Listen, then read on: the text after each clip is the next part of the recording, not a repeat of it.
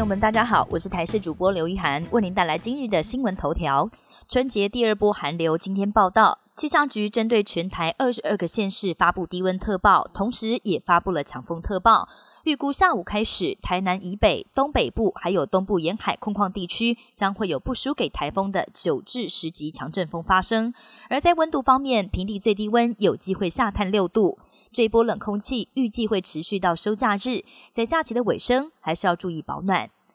我国本土疫情连续两天升温，指挥中心分析主要有两个原因：第一是确诊病例数回补，那么第二是过年期间人际交流多，也增加了传染的机会。而面对日本计划在五月八号调降新冠肺炎分类等级，等同于季节性流感，我国工卫专家认为，台湾在春节后也能先从室内免除戴口罩来做松绑。指挥中心回应，过年后会先规划改变新冠肺炎通报病例的定义，未来只要通报重症、轻症，则不需要强制隔离。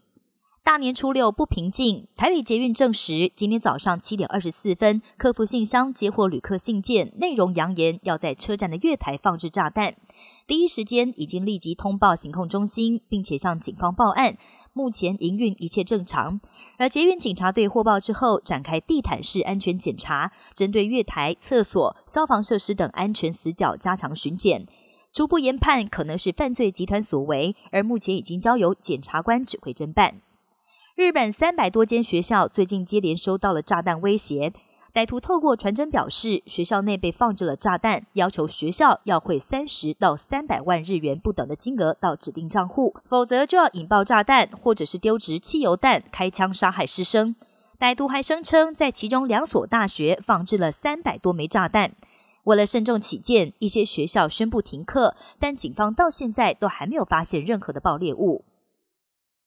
一九九一年电影《魔鬼终结者二》经典的液态金属机器人，如今科技追上电影幻想了。香港中文大学的研究团队以海参能够改变身体软硬的能力作为灵感，透过熔点低并且具有磁性的加金属为例制作成机器人，可以在液态跟固态之间自由转换。